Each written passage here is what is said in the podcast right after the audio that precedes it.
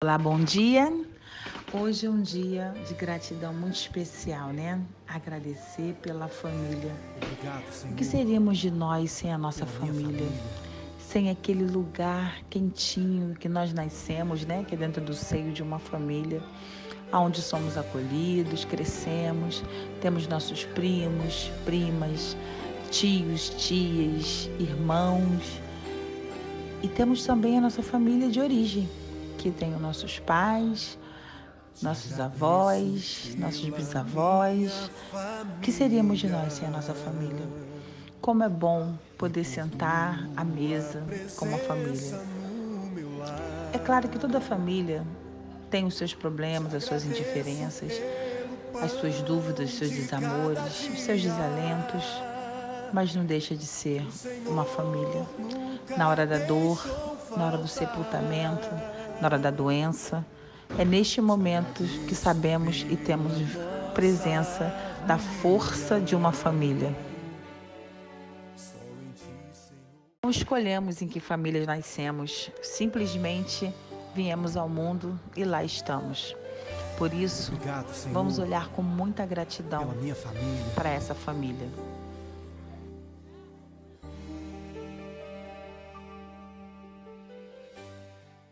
Agradecer pela família, agradecer pela presença, né, do Espírito Santo em nosso lar, pelo pão de cada dia, né, por todas as coisas que passamos juntos nossos, todas as tristezas quando alguém adoece, pela falta de perdão, pela falta de entendimento, pelos aborrecimentos, tudo isso faz parte. Mas quando a gente precisa lembrar a gente vai lembrar sempre que a gente tem uma família. Todos nós precisamos fazer parte de um clã, seja num trabalho, seja na família, na família do seu esposo, do seu namorado. Família é herança, família é presença. Precisamos tratar nossa família com amor, purificar nossa casa, nossa vida, nosso alimento, consagrar todos os dias agradecendo. Estamos vivendo um momento de muita tristeza, de muito medo, né? uma doença que avança e, arranca dos nossos seios familiares aqueles que mais amamos. Não existe cepa, né? não existe o certo e o errado. Existe que quando chega, nem todos são atingidos, ou quando todos são atingidos, um só é afetado de forma agressiva e muitas vezes não retorna para casa. Então, em gratidão àqueles que estão aqui conosco e que não partiram né, nessa empreitada de dores e tristezas com Covid, nós estaremos agradecendo pela nossa família, com muita honra, com muita glória e com muito louvor. Gratidão, gratidão, gratidão a cada membro familiar. Obrigado por vocês existirem. Obrigado por encher o nosso coração de alegria. Obrigado por tudo.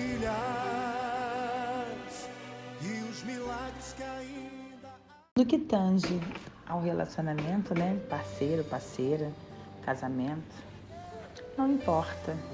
Muitas vezes não temos mais o mesmo carinho do início aquela chama que arde, aquele coração que bate forte quando vê, aquele desejo, aquela vontade de estar junto a todo momento. Mas isso é o tempo, isso é a comodidade, isso é a facilidade. O que importa é olhar para isso.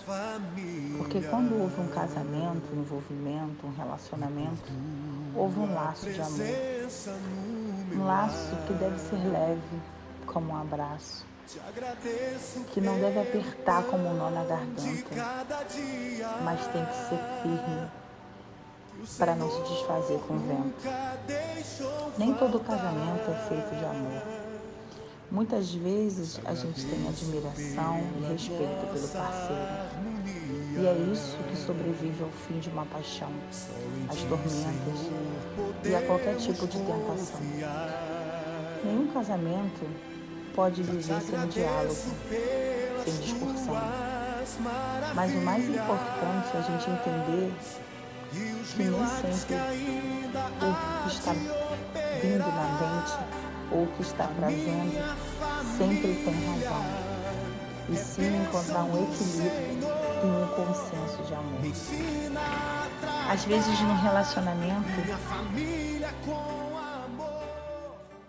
Duas partes devem aprender a ceder. Se apenas um cede, sem nada em troca a receber, Obrigado, existe uma frustração que se instala e uma amargura que vai crescendo, crescendo, trazendo mágoas e tristezas. E com isso, os sentimentos vão ficando guardados, que deveriam virar palavras, que sejam escritas, faladas, mas não emudecer virando rancor. Te agradeço pela.